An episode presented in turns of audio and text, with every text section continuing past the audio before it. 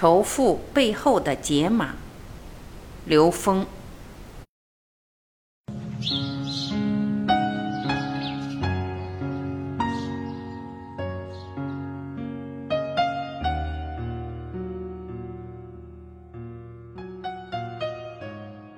让一部分富人先觉悟，带动其他人共同觉悟。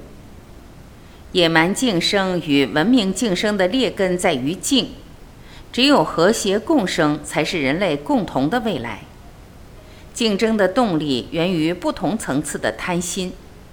然而，人类祥和美好的生存所需要的有形物质很有限，各尽所能、按需分配的前提是觉悟。唤醒觉悟的积极方法是生命意义的教育，通过教育唤醒每一个生命的内在良知，给觉悟的富人与穷人共担生态责任的公益使命。教育者奉献智慧，富人奉献财富，穷人奉献能力，在奉献中享受平等的生活条件、平等的社会地位、平等的话语权。共同完成人类与自然的和谐共生，让一部分富人先觉悟，带动其他人共同觉悟，从杀富济贫的对立冲突到富贵济世的和谐共生。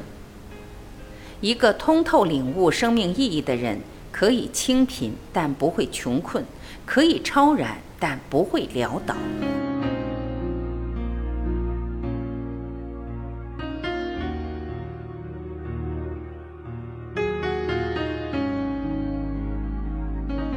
感谢聆听，我是晚琪，再会。